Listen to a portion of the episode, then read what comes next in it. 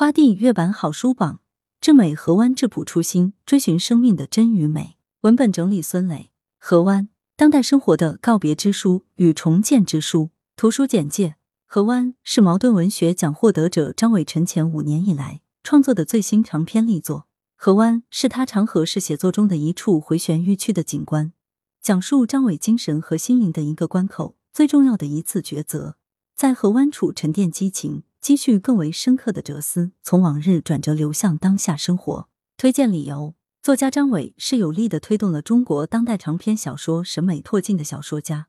他近五十年的个人写作史，亦是一部微观的当代长篇小说艺术发展史。作为一个思想型的作家，张伟的每一部长篇小说都进入到历史纵深，看似现实全体，回应并反思时代和人性之变。本书以家庭这一社会的最小单位为核心展开故事，写尽网络时代的步步惊心与诡谲神奇。对主人公傅逸贤而言，体面的表层之下是一份隐秘的生活，是飘逸无定的精神与现实。他倾心于古往今来那些超越者，在心中藏匿了一个最大的艺人，就是自己隐秘的爱人洛嘉。相似的家族经历造就了他们奇特的两性关系，以及在生活中既疏离又拼正的矛盾抉择。与之恶苏不慧夫妇同为傅逸贤的挚友，他们远离闹市，寻得一处至美的河湾，却又希望自己一辈子都不跟田园回归这些陈词滥调沾边。即便是这样警醒敏捷、清澈通透的大成功者，在时代洪流的裹卷与袭扰中，最终仍然落败。见证了于苏夫妇从激越到颓丧，从顶峰到谷底的全过程。傅逸贤连愤痛悟，怎样走向忍刃煎灼的人生，冲破浓埋重重的命运的迷局。母乳主义将喂养方式的选择权归还母亲。图书简介：万有引力品牌社会议题书系万象零零二号作品。本书作者考特妮·琼格是一个选择哺乳的母亲，在与其他年轻妈妈交流哺乳的经历时，看到了在母乳喂养被上升为公共卫生问题的背景之下，母亲们遭遇的各种困境。他广泛研究大量文献资料，走访医学专家、研究人员、母乳喂养倡导者和十数位母亲。展现了母乳从个人选择演变成道德义务的过程，呼吁社会各界关于母乳喂养的讨论回归理性，卸下母亲们的道德枷锁，将喂养方式的选择权归还母亲。推荐理由：从来没有哪个时代的女人不给孩子哺乳，不过也从来没有哪个时代的所有女人都给孩子哺乳。医生、专家、媒体，甚至你的长辈和伴侣，都在强调母乳相对奶粉的优势。在利益驱使下。母乳被各方利用巧妙的话术吹捧成了包治百病的液体黄金，同时也变成了一桩大生意。每个妈妈都应该给孩子哺乳，似乎已成为共识，更成为了一种对母亲是否尽职尽责关爱孩子的评判标准。然而，在这背后，母乳喂养对母亲，尤其是职场妈妈造成的困扰却被忽视了：不完整的睡眠、价格不菲的哺乳用具和服务、生理上的忧患，在公共空间哺乳的尴尬、职场的骚扰和歧视。还有更重要的，来自社会、亲属以及自我的道德压力。妈妈们为此遭遇的种种不公与困境，似乎成了一种理所当然的牺牲，付出值得。然而，这一切真的那么值得吗？母乳喂养是让孩子健康成长唯一的办法和选择吗？比起仅仅强调让婴儿喝母乳，或许正是妈妈们的这些付出与他们遭遇的困境，才更能真正的为母亲和孩子们带来福祉。该书作者考特妮·琼格作为四位孩子的母亲，曾给自己的长女一直哺乳至两岁。她以通俗小畅的文字，将母乳喂养的优与劣一一道来，希望每一位妈妈都能根据自己的身体和生活情况，做出最合适自己的选择。长征路上的地质故事，伟大的地质征程。图书简介：由南方科技大学刘青松教授所著，广东科技出版社出版的《长征路上的地质故事》。是首部从地质角度解读长征的科普原创作品。全书从地质变迁的角度入手，以红军长征史为经，以沿途各地的地质特征为尾，用一个地球科学家的独特视角，对长征这段不朽的东方传奇进行深入解读。推荐理由：伟大的长征，翻过的每一座山，淌过的每一条河，跋涉的每一片草地，无不是红军对自然地理环境的亲历与探索。红军为什么宁愿付出巨大牺牲，都要选择爬雪山、过草地？又为什么要跨越十一个省区，最终会师于西北地区？事实上，红军的每一次防线构筑和辗转腾挪，其背后都蕴藏着对地形地貌的深层考量。七律长征中山川河流的地质特征，皆是军事部署的关键要素。该书把红军万里长征中可歌可泣的大无畏精神，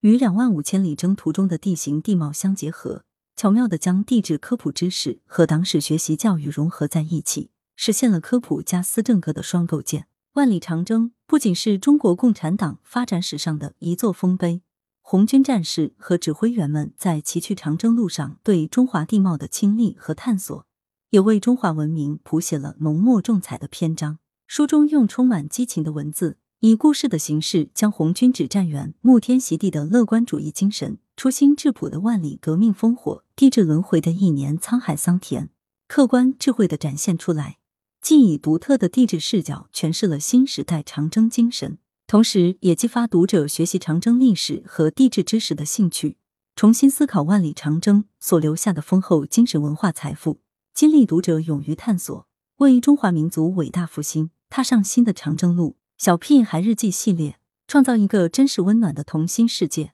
图书简介：《小屁孩日记》系列是风靡全球的畅销童书，自二零零七年出版至今，已被翻译成六十六种语言，八十一个版本，在全球热卖。总发行量突破二点五亿册，《小屁孩日记》系列是讲述普通男孩生活日常的日记体小说。主人公格雷是一个刚上初中的小男孩，他个子小小，想法却很多，可惜每次都事与愿违。不仅没有如意料中那样收获别人的赞美和羡慕，反而闹出不少笑话。推荐理由：全书以生活化的笔调，生动传神的简笔画，描绘了格雷和朋友们的快乐生活。真实反映了当代少年儿童的成长烦恼，为小读者们创造出一个真实、温暖、天然的童心世界，鼓励孩子正确认识自己，形成健康积极的生活态度和行为方式。校运会如期而至，大家都在积极备战，就连格雷都一反常态跑去健身房锻炼身体。